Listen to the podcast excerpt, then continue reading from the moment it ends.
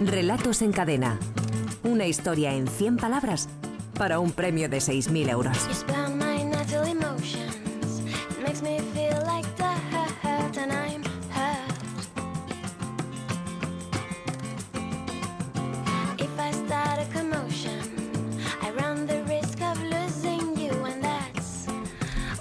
Son las seis menos cuarto, las cinco menos cuarto en Canarias. Javier Sagarna, director de la Escuela de Escritores. Buenas tardes, bienvenido. Hola, amigo. buenas tardes. Hoy tenemos final mensual, la cuarta Sí. final mensual de esta, de esta temporada, con Ajá. cuatro relatos finalistas y con los nervios propios de la, de la Con los- ocasión. Con los medios propios de la ocasión, Mm. porque bueno, ya está en juego una plaza para la gran final de julio, de, de- de julio, junio, bueno, finales. Y además, pues no, porque, porque quedar campe- eh, campeón de un mes supone quedar campeón de muchísimos relatos.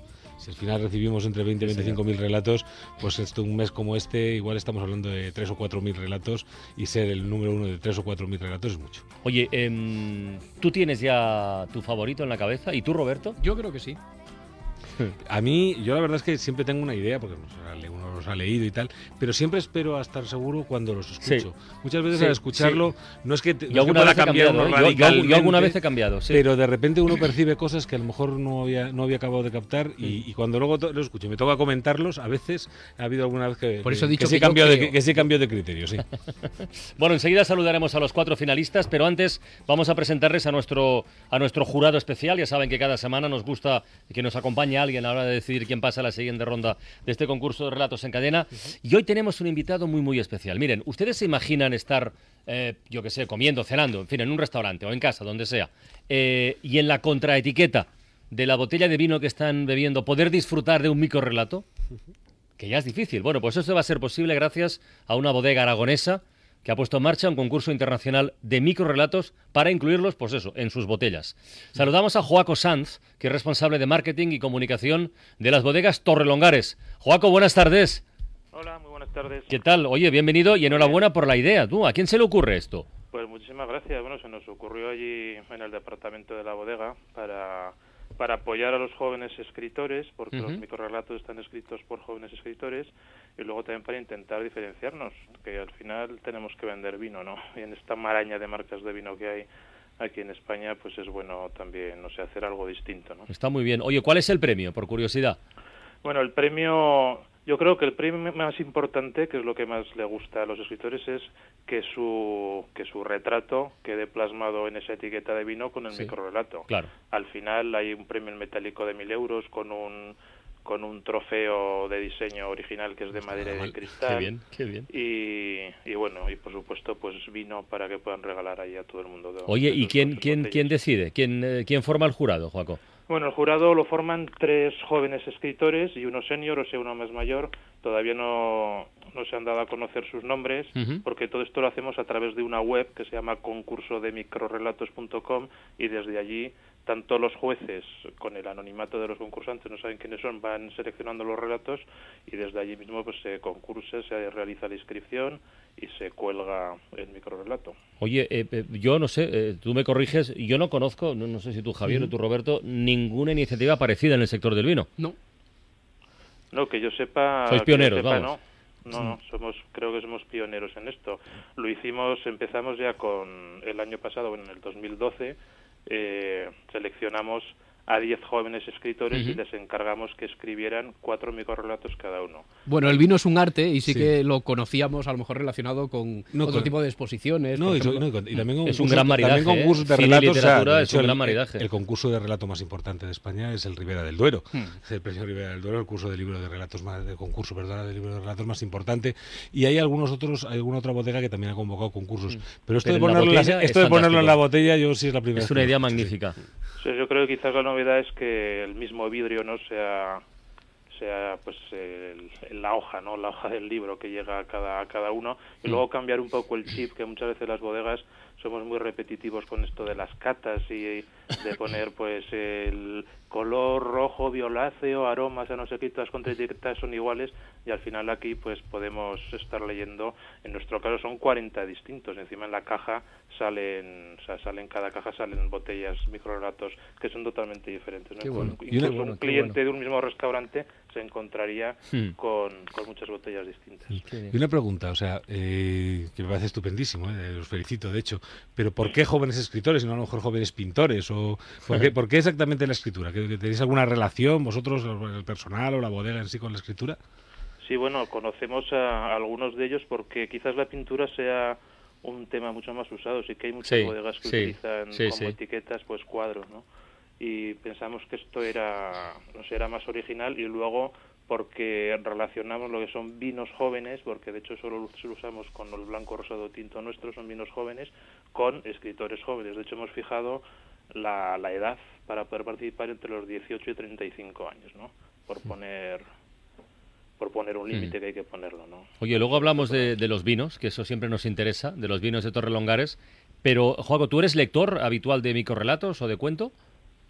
Eh, pues no, fíjate, o sea, sí que soy lector, antes hablabais mucho de, bueno, de, de internet, de todo esto, Sí. ¿no? De los móviles, de al Sí, final, sí, pues, sí, los sí, sí. Twitter, sí que hay mucha gente que al final escribe en el Facebook y tal, muchos relatos y es una manera, bueno, de, de comunicar que es interesante, pero así por sí no soy lector, ¿no? Bueno, pues hoy como lector eh, vas a tener que participar en nuestro, en nuestro jurado y decidir cuál de las cuatro historias que vamos a leer a continuación es la mejor. Venga, Juaco, quédate con nosotros. Saludamos ya a nuestros finalistas. Eh, Trini Pestaña, que tiene 59 años, que es de Martos, en Jaén, que es ama de casa. Trini, buenas tardes. Buenas tardes. ¿Qué tal los nervios, los ánimos? ¿Qué tal todo? Bueno, aquí nerviosica perdida. Bueno, pues muchísima suerte. Saludamos también a José Agustín Navarro, que tiene 42 años, que es de Alicante, que es empleado de, de banca, aunque ahora esté en paro, y que es la cuarta vez, contando esta, ¿verdad?, que llega a una final de relatos en cadena. José Agustín, buenas tardes. Buenas tardes, ¿qué tal? Ya ¿Cómo ya no hay refranes ¿eh? de la cuarta, pero vamos, no- nunca se sabe. ¿eh? Nunca se sabe. Vamos a por, ver. por intentar Vamos a lo que lo quede. Muy bien. Saludamos también a Eva Díaz, que tiene 33 años, que es de Gijón, pero vive en Madrid desde hace 8, que trabaja como periodista, contamos ya en su día, y con esta es la segunda vez que llega a una final. Eva, buenas tardes. Hola, buenas tardes. ¿Qué tal? ¿Animada? ¿Bien? ¿Sí? Sí, sí, contenta. ¿Qué tal el día de curro? ¿Bien? Bien, bien. ¿Bien? Todo Venga, muy bien. Venga, a ver si hay suerte. Y María Jesús Gómez es la cuarta. María Jesús tiene 41 años, es de Onda. En Castellón trabaja como secretaria en una empresa de artes gráficas. María Jesús, buenas tardes. Hola, buenas tardes. Ahí también podrían encargar las etiquetas para las botellas de vino. Por ejemplo, mira, podemos conectar unos con otros. Bueno, muchísima suerte a los cuatro. Vamos a dar lectura a los relatos y luego votamos. Venga, el primero, el de Trini Pestaña, se titula El Gigoló.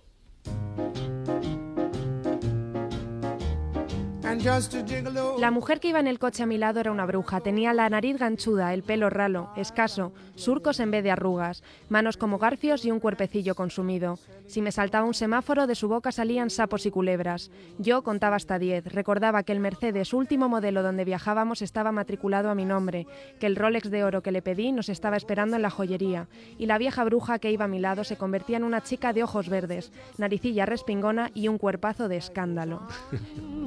me. A mí este me pilla de vacaciones y lo he escuchado ahora por vez primera. ¿eh? Bueno, lo he leído antes, pero ahora lo acabo de escuchar por primera vez. Pues yo creo que es un relato que, Está deja bien bien, claro sí, que sí. todo es cuestión de punto de vista. Claro, o sea, la mirada. La verdad es que sí, está muy bien articulado desde ahí. Pero luego, sobre todo, a mí lo que me gusta es cómo juega con el tópico. ¿no? Es decir, decir que de su boca salían sapos y culebras, en principio es un tópico. Pero aquí está integrado Claro. de tal manera un tono irónico, burlón, que le queda perfectamente. ¿no? Es decir, está jugando con los tópicos o jugando con la, la frase de esa, esa es una bruja, pues Mm. vuelve a jugar y la, la, digamos, la transcribe casi en su literalidad.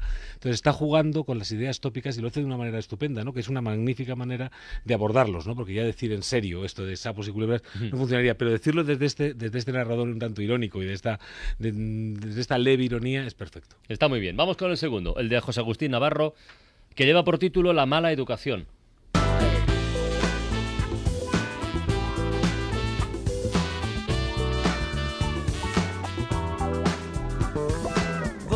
Naricilla respingona y un cuerpazo de escándalo, pienso mientras el militar del octavo A entra en el ascensor y me saluda. Pero yo no contesto, para evitar que de ese buenos días pasemos a hablar del frío, y el frío nos conduzca a una sopa caliente, y la sopa caliente desemboque en asuntos de restaurantes, y los restaurantes nos induzcan a parlotear de buffet y de self-service, y ambos conceptos evoquen el placer que su mujer me dispensó durante las dos últimas semanas, y así, tontamente, acabé pegándome un tiro. Ahí, el AKB y el AKB, ¿te acuerdas? Sí, La sí, sí, efectivamente, la frase que nos quedó. Pero vamos, eh, la verdad es que el relato está estupendo. A mí me encanta cómo, cómo, cómo se le va la pizza, ¿no? Literalmente al, al narrador, ¿no? Porque entra en el, en, el, en el ascensor y empieza simplemente a derivar, a derivar, a derivar y se monta una tremenda película y al mismo tiempo nos ha contado la historia de la infidelidad, lo cual está estupendamente bien hecho. Venga, el tercero, el de Eva Díaz, El Hijo.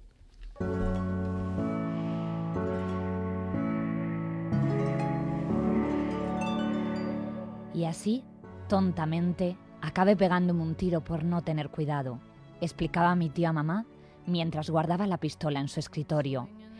Ella murmuró algo y los dos rieron.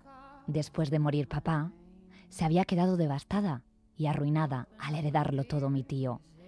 Él nos había cogido en su casa de forma provisional, pero últimamente ya no hablaba de mudanzas, sino de lo guapa que estaba mi madre tras quitarse el luto. Yo era invisible para él, lo que facilitó las cosas. La bala le alcanzó justo cuando se inclinaba para besarla. Me había acordado de arreglar el testamento antes, pero esta vez ella lloró. Te da una penita, ¿verdad? Sí, da penita y sobre, bueno. todo, sobre todo se ve, se ve o sea, esa diferencia, ¿no? Esta vez ella lloró, ¿no? En esa frase final eh, lapidaria, ¿no? Que cierra, que cierra el, el tema y que de- realmente marca la diferencia entre lo que fue antes y lo que es esta vez, ¿no? Vamos con el cuarto, con el último, el de María Jesús Gómez. Se titula Arrastrando los pies.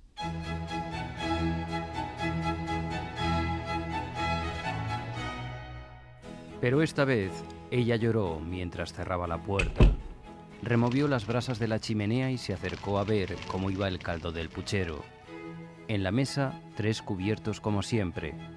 El perro levantó las cejas para observarla y con un leve gemido le recordó que tenía que comer. Sin darse cuenta, iba arrastrando los pies. Buscó en la agenda a alguien con quien hablar, pero la mitad no estaban ya. Volvió a mover las brasas, acarició al perro, suspiró profundamente y recogió dos cubiertos. Magnífico, ¿eh? De, de pena penita también. Magnífico, Joder, yo, retrato, yo ¿eh? lo comenté el otro día, creo que es de los relatos más tristes que hemos Sí. recibido, ¿no? Es, es demoledor, ¿no? Desde este punto de vista. Pero claro, si estamos trabajando el vacío, estamos trabajando la soledad, hay que ir ahí, ¿no? Y nos tiene que doler y nos tiene que poner tristes. Bueno, vamos a votar. Venga, María Jesús, ¿con cuál te quedas tú? Bueno, me gustan todos, pero elijo Gigolo. El Gigolo. A ver, que voy apuntando yo. Trini tiene un voto. Eh, Eva, ¿por quién votas tú? Eh, por María Jesús. Por María Jesús. María Jesús tiene un voto. José Agustín. Eh, yo voto por Trini. Trini tiene dos votos con el Gigolo. ¿Y Trini por quién vota? Yo por eh, José Agustín Navarro. Por José Agustín, que tiene un voto. A ver, Sagarna, tú tienes dos votos, Yo como tengo siempre. dos votos, como siempre. Tengo el del público, ¿Eh? que queda de esta, la siguiente manera. Eh, Eva Díaz, eh, con el, bueno, el hijo, 19 pu- de votos. Eh, la mala educación, 27 votos. Eh, arrastrando los pies, 67 votos. No, perdón, perdón, el Diego Los, 67 votos y arrastrando los pies, 69 votos. Con lo cual el voto es para arrastrando los pies para María, María Jesús. De momento tenemos un empate entre María Jesús y Trini. Vale, y Tú, yo. Javier Sagarna, como mi voto persona. para José Agustín Navarro. Tenemos un triple empate Mm. eh, que puede deshacer o no eh, nuestro jurado invitado, que es Joaco Sanz. Eh, Joaco, Pues, pues ya lo siento, porque mi voto es para Eva Díaz con el hijo, que es, que es el que más te ha que es la gustado. menos votada. Con lo cual tenemos un triple empate que Roberto puedes hacer o no. Pues sí, voy a deshacer para la mala educación de José Agustín, para el personaje ese que tenía miedo a hablar por si se delataba. ¿Eh? José Agustín. José Agustín Navarro, enhorabuena. Gracias. A Eh, a, la a la- a la cuarta va la vencida. Cambiamos el refrán, ¿vale? Muy bien. Venga, y Trini, Eva y María Jesús, un beso y a seguir enviando historias, ¿eh? Enhorabuena, Agustín. Venga, gracias. A ver, Javier, deberes. Bueno, deberes. Eh, la frase de esta semana es la siguiente. Suspiró profundamente y recogió dos cubiertos. Suspiró profundamente y recogió dos cubiertos. A partir de esta frase y en no más de 100 palabras, tiene hasta el próximo sábado a las 6 de la tarde para enviarnos sus relatos a través de la página web www.escueladeescritores.com. Joaco Sanz, responsable de marketing y comunicación de Bodegas Torrelongares. Eh, felicidades una vez más por la iniciativa de publicar eh, microcuentos ahí en las, en las botellas, en la contraetiqueta. Y muchísimas gracias por asomarte a la ventana, ¿de acuerdo? Muchísimas gracias a Venga, suerte. saludo. Adiós.